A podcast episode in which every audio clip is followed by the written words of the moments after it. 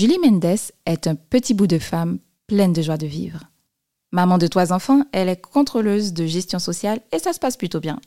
Jusqu'au jour où elle se pose des questions sur le sens de son travail. Et cette remise en question va chambouler sa vie à tous les niveaux. Je t'invite à découvrir son histoire inspirante en trois parties. Si je te demande de citer le nom de quatre femmes astronautes, ou ingénieurs, ou économistes, ou chefs étoilés, à un moment dans ton cerveau, ça fait comme ça. Oui, on sèche lamentablement et encore plus si on recherche des femmes racisées. Et pourtant, elles sont nombreuses à contribuer au progrès du monde en toute discrétion et bien souvent pas très loin de chez nous. Je m'appelle Vanessa et je suis là pour te faire connaître le parcours vers le succès de femmes de nos communautés afin de t'informer, t'inspirer et peut-être te motiver à faire ce premier petit pas vers la réussite. Avec près de 8 milliards de personnes sur Terre, dont plus de 50% de femmes, il existe une multiplicité d'histoires et d'expériences qui valent la peine d'être entendues. Je vais donc t'en raconter quelques-unes et je suis persuadée que tu arriveras à t'identifier à une ou plusieurs de ces femmes. Allez, viens écouter leurs histoires.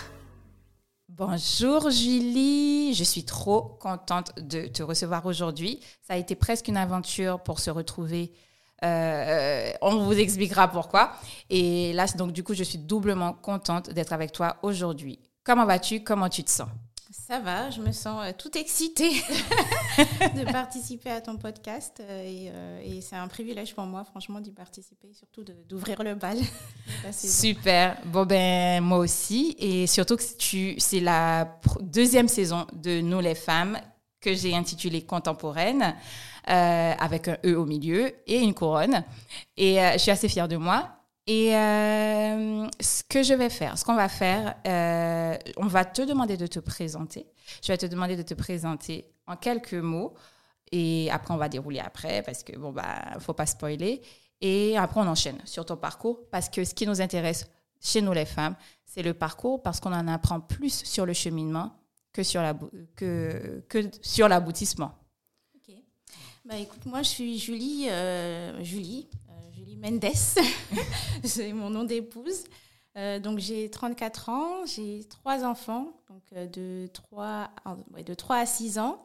Et donc je suis mariée, voilà, mariée depuis 2016. Bah, voilà, hein, en quelques mots, pour pas trop en dire. Super. Alors, donc, raconte-nous, on va revenir un petit peu en, arrière euh, pour bien, comprendre ton parcours. Raconte-nous un peu euh, ton enfance. Quel genre de petite fille tu étais? Euh, Quel genre de type d'éducation tu as reçu? Est-ce que plutôt stricte, plutôt libre et religieuse? Et ta place dans la famille Combien tu as de frères, et, de frères ou de sœurs, etc.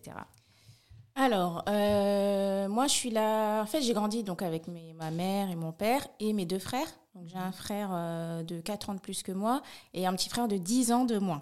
Donc euh, j'ai plus, ouais, voilà, j'ai mon enfance, je l'ai partagée surtout avec mon grand frère et puis après est arrivé mon petit frère de, 10 ans, de 10 ans de moins. Donc euh, voilà, donc je suis au milieu. Je suis la seule fille dans le foyer. Les enfants du milieu les plus indépendants. Et ouais, c'est vrai. Hein, franchement, je suis la plus indépendante des trois. Enfin, bon, après, c'est comme ça que je le ressens. Mais ouais. Et euh, Alors, oui, quel genre de petite fille t'étais? Est-ce que t'étais euh, une euh, bout en train, euh, voilà, pas du plutôt réservée? Ah, j'étais grave réservée. franchement, j'étais la petite mignonne qui parle pas trop, qui ose pas faire quoi que ce soit devant les gens, même devant les parents. J'étais vraiment. Ouais, ouais, j'étais vraiment. la fille sage. Ouais, la fille sage. Franchement, la fille modèle et tout. Même mon petit frère, maintenant, il me dit Ouais, de toute façon, toi, t'es trop là, le modèle et tout. Jaloux. grave. Et euh, ouais, j'étais comme ça quand, euh, quand étais euh, petite. Et tu es issue d'une famille de quelle origine? Parce que alors mes parents, ouais, mes parents, ils sont tous les deux guadeloupéens, donc ils sont arrivés en France dans leur vingtaine pour travailler. Oui. Donc ouais, voilà, donc ils sont tous les deux ouais, guadeloupéens, comme je t'ai dit. Oui. Et au niveau donc tu connais bien la Guadeloupe Ah oui, oui, oui. Ben, ouais, la Guadeloupe, ben, mes parents, ils avaient les congés bonifiés, donc j'allais en Guadeloupe tous les trois ans. Tous les trois ans, j'allais en vacances pendant deux mois entiers en Guadeloupe. Donc, euh, ouais, je connaissais. Très bien. Ouais. Et tu renouais avec ta famille là-bas. Ah ouais. Et en termes d'éducation, euh, tu as reçu une éducation standard, enfin, des une éducation normale de parents guadeloupéens, on connaît. Ouais, ouais, ouais, des parents très présents. Euh, je vais pas dire trop, mais bon, après, ça dépend des parents aussi. Mais les miens, ils étaient ouais, assez stricts. Ok. Ils étaient assez stricts, mais ils étaient aimants. J'ai manqué de rien, ils étaient présents, j'ai j'avais pas forcément besoin de demander quelque chose, euh, j'avais tout quoi. J'ai et euh, ouais ouais. Très bien. Mais quand même une éducation stricte. Plutôt stricte, comme mm. euh, bien de chez nous. Alors tu es née et tu as vécu en France. Alors cette question, elle est, je la poserai à toutes à toutes nos, mes invités. Est-ce que à un moment de ta vie, tu as ressenti que tu étais différente de la norme, de la normalité en France, parce que bon, elle est relative la normalité. Euh, oui ou non Et si oui, bah, explique-nous un petit peu. Alors, je me suis pas vraiment sentie différente parce que moi, j'ai grandi en banlieue et mhm. on avait de tout en fait. Euh, il y avait des rebeux, des renois, euh, des, des, blancs, enfin, il y avait de tout. Donc, je me suis pas sentie différente. Après, au niveau du racisme, là où j'ai senti, c'est quand j'ai grandi, que je suis devenue femme, que j'ai commencé à travailler, que je me prenais vraiment des remarques racistes, que là, j'ai réalisé que ouais, j'étais noire, quoi. Je suis une femme noire et euh, après, c'est vrai qu'aussi sur, dans le monde professionnel, ah, dans le monde professionnel, déjà, aussi, déjà le, fait que je sois une femme, que je sois noire, que je sois pas très grande, du coup, les gens ils me prennent pas au sérieux, en fait. oui, parce que alors, vous la verrez peut-être sur nos réseaux sociaux, Julie fait très jeune pour son âge et en plus c'est un petit gabarit euh, que je dis avec beaucoup de respect. on, s'imagine pas qu'elle a trois enfants. Donc euh, oui, et, mais ce ça ne justifie pas ce que tu dis. Mais effectivement, les gens, enfin, c'est la première chose que les, personnes voient, c'est ton apparence. et tout de suite, enfin, on, juge malgré nous euh, ce qu'on voit. voilà. Et du coup, dans le monde professionnel, obligé de mettre des talons. Je dis obligé, mais j'aime bien les talons. Mais mhm. des fois, il y a des jours où j'ai envie d'être en basket et je me dis, bon, bah, je mets des talons, je, mets, je me maquille parce que sinon, en fait, les gens, ils vont pas me prendre au sérieux. Je comprends, on en rigole, mais ça peut être pénible sur, euh, bah, selon les situations, surtout dans le monde mm. professionnel. Et euh, alors, donc on revient à ton parcours. Euh, en termes d'études, en fait, tu, tu, as grandi, je pense que tu as fait des études et euh, tu t'es orienté, bon, bah, on va pas, sans, surprise, bah, tu t'es orienté vers les ressources humaines. pourquoi ce choix?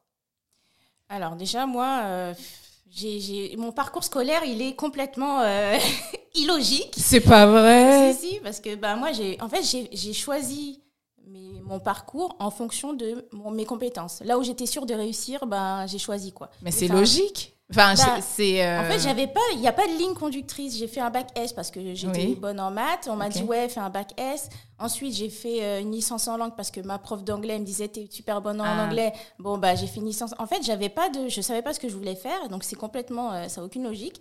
Et donc sauf qu'après ma licence, à un moment, tu dis, OK, je veux pas être traductrice, je veux pas être prof d'anglais, prof d'espagnol. Qu'est-ce que je vais faire maintenant Il faut choisir. Et donc, j'ai choisi euh, bah, les ressources humaines mhm. parce que euh, parce qu'en fait, ce que je voulais, en fait, dans, je me projetais dans une entreprise et je me disais, qu'est-ce que j'aimerais gérer dans une entreprise? Ben, pas des produits, euh, de la com, je n'étais pas, je suis pas quelqu'un qui sait qui s'exprime euh, voilà hyper bien. Donc bah, c'est pas vrai. On, le verra plus tard. Euh, l'expression peut être verbale, non verbale, écrite et bon ben Julie a d'autres choses. voilà. Allez, je te laisse continuer. Ouais. Donc du coup, je me suis dit ouais pourquoi pas les ressources humaines en fait. Je me voyais bien en fait travailler sur de l'humain en fait, gérer de l'humain. Donc voilà, j'ai choisi de faire un master en ressources humaines. Et donc, tu l'as obtenu ce master et tu, euh, euh, ben, logiquement, classique, tu es parti, en fait, tu as débuté ta carrière dans les ressources humaines. Voilà, dans les ressources humaines, mais en tant que contrôleur de gestion sociale. Donc, ça, c'est un métier qui, euh, à l'époque, c'était pas trop, trop connu. Quand je disais ça, on me disait Tu peux m'expliquer, s'il te plaît bah, Tu peux nous expliquer, s'il te plaît Alors, contrôleur de gestion sociale, donc c'est un métier RH. En fait, c'est c'est un contrôleur de gestion, mais appliqué aux ressources humaines. C'est-à-dire que euh, euh, j'assure le suivi des effectifs euh, mensuellement, le suivi de la masse salariale, je prépare le budget de la masse salariale, je fais un suivi des indicateurs, par exemple l'absentéisme, le taux de turnover, voilà, en, fonction des problématiques de, de l'entreprise. Voilà, Ok. c'est ça en gros. Est-ce que ça te plaît ou est-ce que ça te plaisait? Est-ce que ça te plaît? Ça me plaisait, parce que moi, je suis quelqu'un qui aime beaucoup les chiffres. Mais tu vois, ça se rejoint, en fait. Oui, J'ai fait un bac S. Bah, tout et à voilà, fait. du coup, tu euh, vois, il y, a y un- il y a un fil conducteur quand même. Ouais, ouais, c'est vrai. hein. Mhm. Et euh, du coup, ouais, ça me plaisait. Bah, j'ai fait ça pendant 10 ans, 10 Oui. ans à peu près. À peu près. Donc ouais, ça me plaisait. Après, c'est un cycle. Et puis comme j'ai beaucoup changé euh, d'entreprise, donc à chaque fois, j'apprenais autre chose, je faisais autre chose, ça changeait quoi. Et, euh, et ouais, voilà. Donc euh, ça te plaisait. Donc, à un moment, il y a eu un, un- un twist. Ouais. Et qu'est-ce qui s'est passé pour que tu euh, tu t'interroges, tu te questionnes sur ton choix de carrière? En fait, je me suis rendu compte que, euh, en fait, avec l'expérience, j'avais plus de challenge en fait. Donc euh, mon métier, je le maîtrisais. Euh, après trois expériences, quand j'arrivais quelque part, je mettais en place des tableaux de bord, je mettais ceci en place. Tout le monde était content en fait. Tout le monde était content de mon travail, mais moi en fait, j'étais pas satisfaite parce qu'en fin de compte, euh, j'avais j'avais de la valeur ajoutée pour l'entreprise, mais pour moi en fait, j'apprenais rien de plus en fait. Et j'avais besoin de voir autre chose. D'accord, tu as un besoin de changer. Ouais, j'ai jamais sauté le pas en- quand j'étais en poste. hein. J'étais là. Tu faisais ce que tu avais à faire Ouais. et point. Est-ce que, est que l'arrivée, est-ce que ça, ce, besoin de changement coïncide avec l'arrivée de tes enfants? Parce que l'arrivée des enfants peut, peut être un, déclencheur. Enfin, Ouais, ouais, carrément. Alors quand j'ai eu ma fille, donc la première, Lia, euh, bah, j'étais bon, j'avais bifurqué sur un poste de chef de projet SIRH, mais ça se rejoint aussi beaucoup avec mon métier de contrôleur de gestion sociale. Donc euh, j'étais chef de projet et euh, en fait, le fait d'avoir un enfant, ça m'a fait. rem- Je me suis remise en question en fait au niveau professionnel. Je me suis dit, ok, est-ce que j'ai envie de commencer euh, à 8h30, finir à 18h, 19h Euh, Maintenant, j'ai une fille, il faut que j'arrive à 18h chez la nounou. Mm. Faut- En fait, ma priorité, c'était plus le boulot, alors que ça a toujours été ma priorité, ok. forcément, parce que je Bien pense sûr. que c'est dans ce dans quoi on se retrouve en fait quand Bien on est euh, un individu, euh, c'est le c'est le, le boulot. Et euh, bah, après, j'avais un autre centre d'attention, c'était ma fille. Ouais. C'était ma, nouvelle priorité. Priorité. quoi. Et donc, euh, voilà pourquoi j'ai j'ai pas vraiment bifurqué à ce moment-là, mais c'est à ce moment-là où, le, on va dire que le, le- mon métier, je l'ai mis au second plan. En second plan Voilà. par rapport à ton, ta, ta nouvelle, ta vie de maman. Ouais. Et C'est ça. Et du coup, quand j'ai eu euh, mon troisième, euh, mon troisième, bon, le deuxième est arrivé vite, le troisième aussi. et quand j'ai eu le troisième, euh, c'est là en fait que j'ai bah, j'ai pris le temps, j'ai pris, j'ai pris du coup, j'avais un congé maternité, et puis j'ai pris le temps, j'ai pris un congé parental. Et puis, c'est à ce moment-là où je me suis dit, bon, Julie, si tu veux faire autre chose, c'est maintenant. Tu commences à t'ennuyer dans ton métier, tu commences à... euh, Enfin, tu as envie de faire quelque chose qui, qui a du sens pour toi, c'est ça. une passion, Ouais. et bah, c'est maintenant. Donc, j'ai fait un bilan de compétences Oui. euh, qui m'a redirigé. Enfin, je pense que le bilan de compétences, ça dépend de qui te le fait, mais ça m'a redirigé vers le métier de chef de projet SIRH. Donc, c'est pas moi ce que je voulais, en fait. D'accord. bah oui. Ok. Voilà, moi, tu n'es pas la seule, hein, parce que je pense qu'il y a pas mal de personnes qui font un bilan de compétences en attendant, en fait, avec des attentes euh, euh, très fortes pour se dire que, allez, Eureka, je vais te trouver. Et là, euh, je, me, je me rappelle quand tu me l'as dit, effectivement, tu dis, bah, c'est une déception, en fait. Ah ouais, mais j'étais déçue. Je me suis dit, parce qu'en fait, j'étais déjà chef de projet pendant deux ans. Et là, on me dit, bah, en fait, euh, bah, le métier qui vous convient, c'est chef de projet, quoi.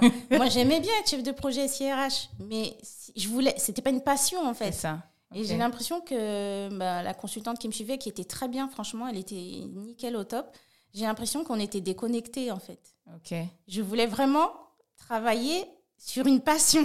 Et ça, pour moi, c'était pas une passion. quoi. Non, non, c'était Je vraiment. voulais voir le résultat de ce que je faisais, quoi. Ok.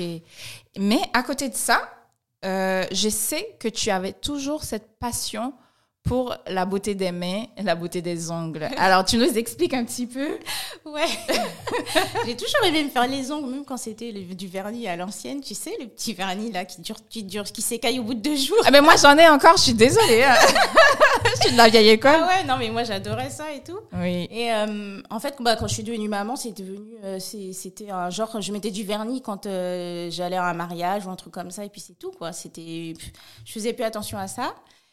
Et euh, et à un moment, quand bah, du coup quand j'ai eu mon troisième, mon mari m'a dit, euh, tu veux pas que je te paye? Vas-y, va chez la manicure là, je te paye une manicure. je crois que je lui faisais pitié et tout. il m'a dit, vas-y, je te paye une manicure euh, si tu veux. Je fais, ah ouais? Il fait, ouais, ouais, ouais, vas-y. Et là, après, je me suis rendu compte, je me suis dit, mais en fait, je vais payer alors que c'est un truc que j'ai toujours aimé faire. Je vais payer pour faire une manicure alors que j'ai toujours aimé faire ça. Pourquoi j'apprends pas en fait à le faire? Pour moi, en fait, à la base. hein. Du coup, je me suis dit, ouais, je vais chercher une formation. Et puis, euh, donc, j'ai cherché une formation en prothésie ongulaire. Mhm. Et, euh, et, euh, donc, j'ai trouvé, j'ai suivi une formation. Et, et du coup, je me suis dit, bah, en fait, je peux en faire mon métier.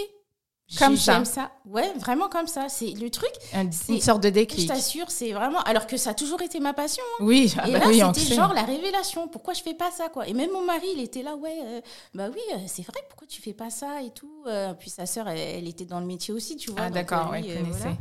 Et, euh, et voilà, c'est comme ça que je me suis retrouvée à faire une formation en prothésie ongulaire. euh, et, Rien à voir avec les ressources humaines, en fait. Rien- Rien à voir, ouais, rien à voir. Et en fait, et aux yeux, ça c'est un aparté, parce que, euh, comme dit l'adage, il n'y a pas de saut métier. Et puis maintenant, être prothésiste angulaire, euh, aujourd'hui, on voit les filles dans la rue, euh, même des garçons, enfin, euh, avec de- des, des ongles bien faits, etc.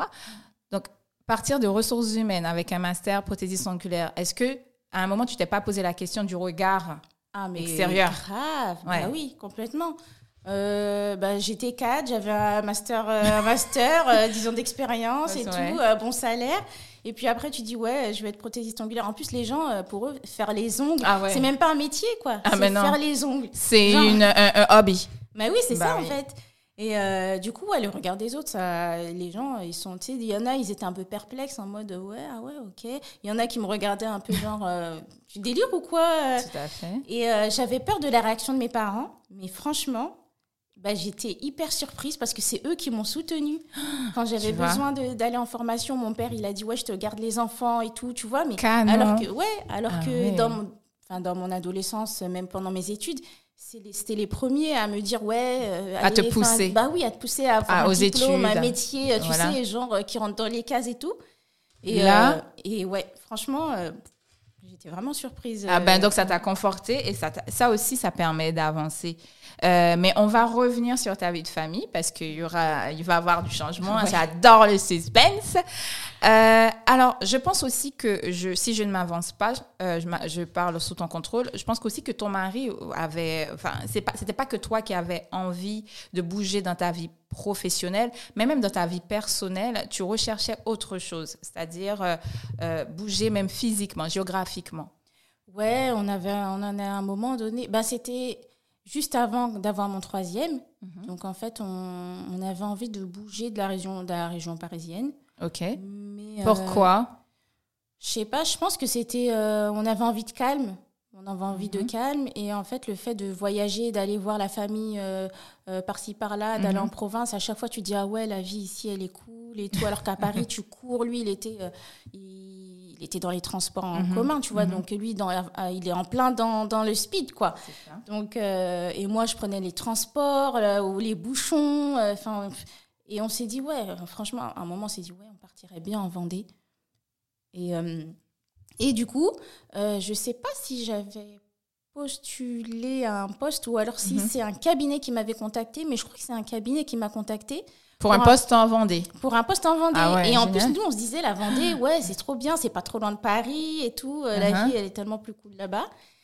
Et euh, du coup, bah, j'ai passé un entretien là-bas qui s'est super bien passé. Franchement, pff, nickel. Je me voyais déjà là-bas, c'était une Oh, grande boîte et tout. Mhm. Et, et ben, bim, ben, finalement, ça s'est pas fait. Mais vraiment, euh, c'était euh, inattendu, quoi. On se voyait déjà partir. On se voyait déjà partir et inattendu. Et puis, du coup, j'étais là, mais pourquoi? Attends, Pourquoi? tout ça Pourquoi le truc, euh, il est arrivé à moi? Il est arrivé à moi, le boulot. et tout, c'était dans la poche. La DRH, tout, le feeling était bien passé. Et je comprenais pas, en fait. Et deux semaines après, bah, j'ai su que j'attendais mon, mon troisième. Troisième. Une troisième brioche. Remarque, ok, ça s'est pas fait. Bon, bah, l'un n'empêchait pas l'autre, mais finalement, finalement, tu pouvais. Euh, C'est rare qu'un qu'un employeur prenne quelqu'un.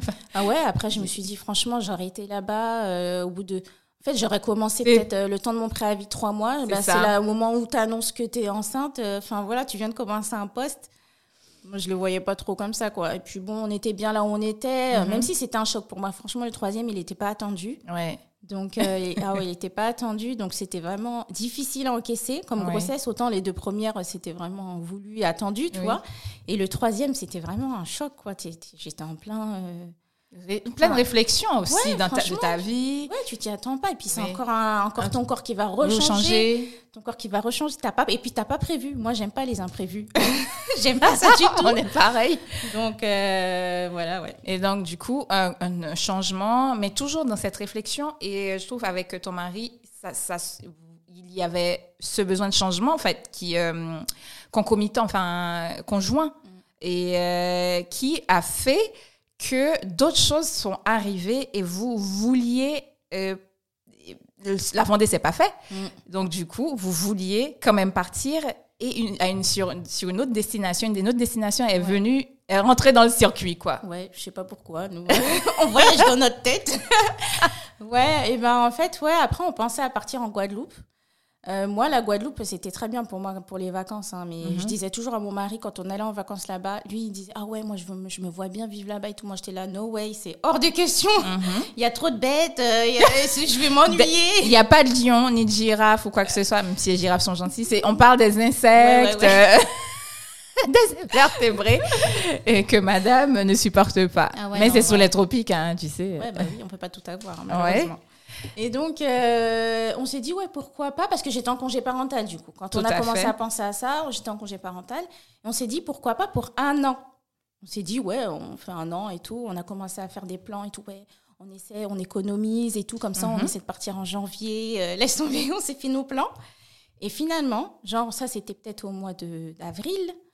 Et finalement, au mois de juillet, De quelle année? 2021. 2021, ouais. Oui. Donc, de- euh, entre avril et juillet, bon, nous, on a continué notre vie, hein, on pensait plus à ça. On, Mhm. on- on projetait toujours, mais on était en- dans notre quotidien et tout. Et euh, en juillet, genre, euh, je sais même plus c'était quand, euh, le 31 juillet ou un truc comme ça, on a eu une proposition de poste. En fait, mon mari, il a une proposition de poste. Ok. Et donc, on s'est dit, bah, un- mais ouais, on dit c'est maintenant ou jamais en fait. Oui. Parce que là, en fait, il y allait, il signait direct. C'est Ah même ouais. pas entretien, il n'y avait pas d'entretien, c'est direct. On lui a dit, bon, bah, on te prend, je cherche quelqu'un pour la rentrée, euh, allez. Et on était le 31 juillet. Ah oui, d'accord. Et j'avais pas encore démissionné, il fallait que je démissionne vite. Mon mari, il faut qu'il fallait qu'il euh, qu'il pose sa dispo, il fallait que j'inscrive les enfants à l'école. Et c'était tout un truc Ah et oui. tout. Et Donc, c'est comme quelque chose, une impulsion pour partir, enfin, qui vous conforte dans le, enfin, dans cette, euh, dans ce projet-là, en fait. Mais c'est ça en fait. Et t'as pas le temps de réfléchir. Tu dis c'est maintenant ou jamais parce que c'est à la rentrée. Il faut Donc euh, soit tu dis non, soit tu dis oui, mais Oui. il faut se dépêcher quoi. Et comment tu t'es sentie à ce moment-là? Comment tu t'es dit Tu tu t'es dit, bon, bon, on y va ou tu t'es dit, ah non, ben, pff, non? J'avais beaucoup réfléchi avant, donc Mhm. comme je t'ai dit, on y pensait Oui. en avril Pendant et puis je an. voyais plein d'inconvénients et tout. Ouais, ouais, mais ouais. Et puis à chaque fois mon mari me disait mais non regarde. Et à chaque fois il me trouvait un truc, euh, euh, une, une- Un côté positif. voilà un côté positif. Et bah, quand on a eu le, le taf, en fait pour moi rien n'arrive au hasard. Donc ah ouais, pas de quand il a eu la proposition, je me suis dit, bon, allez, on y va. Franchement, j'ai, j'ai pas réfléchi une seule seconde. Et c'est comme ça que vous êtes parti avec votre famille, vos affaires, bon, les quelques Ouais. affaires que vous avez pu prendre, pour la Guadeloupe. C'est ça. Tu es arrivé à la fin de cet épisode. Bravo et merci pour ton écoute. Je suis sûre que ce parcours de femme, à défaut de t'inspirer, t'aura été instructif. Ce podcast est une manière de mettre en lumière les femmes et leur cheminement vers la réussite afin de diversifier nos modèles et pour qu'on arrive enfin à nommer au moins quatre femmes référentes dans n'importe quel domaine d'activité sans se creuser les méninges ou aller sur Internet. Toi aussi, tu peux participer à la diversification de nos modèles en t'abonnant à nous les femmes, en mettant 5 étoiles, en partageant cet épisode. Je t'en remercie infiniment et je te retrouve avec grand plaisir pour une prochaine histoire de nous les femmes.